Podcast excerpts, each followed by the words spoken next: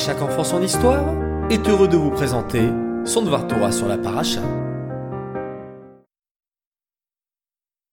Bokertov les enfants, comment allez-vous?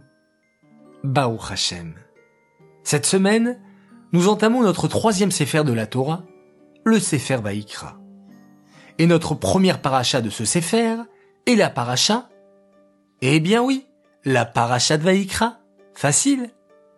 Combien lira-t-on de Pesukim pour commencer ce Sefer Vaïkra Oui, 111. Les premiers mots de la paracha sont Vaïkra el Moshe. Hachem appela Moshe. Rachid nous explique un enseignement fondamental sur ce premier pasouk. Il nous enseigne que lorsqu'Hachem appela Moshe, il l'appela par son prénom, avec beaucoup d'amour et beaucoup d'affection. Rachi rappelle tout l'amour qu'Hachem porte à Moshe et à son peuple. C'est simple, mais tellement, tellement important. Oui, parce que dans notre génération, on se montre souvent impatient, dépassé, nerveux. Et lorsqu'on a besoin de quelque chose, de quelqu'un, on appelle vite son camarade, son frère, sa sœur, son parent. On veut tout et tout de suite. Hachem nous montre l'exemple et nous dévoile tout son amour et sa patience. Il nous explique que lorsque l'on a besoin d'appeler un ami, un camarade, on doit le faire avec beaucoup d'affection. Si possible, de l'appeler par son prénom et non par son nom de famille. Ne pas se précipiter et se montrer impatient, mais plutôt prendre le temps de bien communiquer avec respect.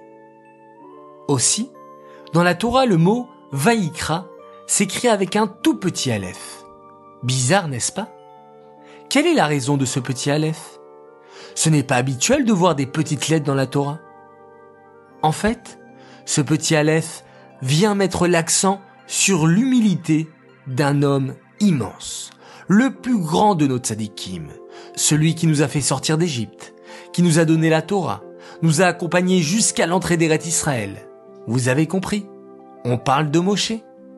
Moshe après l'appel d'Hachem avec tant d'amour, s'est senti si petit et tellement honoré d'avoir autant d'attention de la part d'Hachem. Nous aussi, prenons exemple sur Hachem et communiquons avec de belles manières avec les personnes qui nous entourent. Et prenons exemple sur Moshe, en étant toujours humble et simple, même si nous sommes conscients de nos qualités. On peut se dire, qui de plus grand que Moshe et qui de plus humble que Moshe? Ce Dvar Torah est dédicacé pour la Refoua Shilema de Aliza Fortuné Shoshana Batester, Yafa Batliza, Frédéric Fradji Ben Rivka et Ren Batsimcha. Les enfants, par votre mérite, par votre étude, Kakadosh Baocho apporte la guérison totale et rapide à ces personnes ainsi qu'à tous ceux qui sont dans le besoin. Les enfants, je vous souhaite Shabbat Shalom.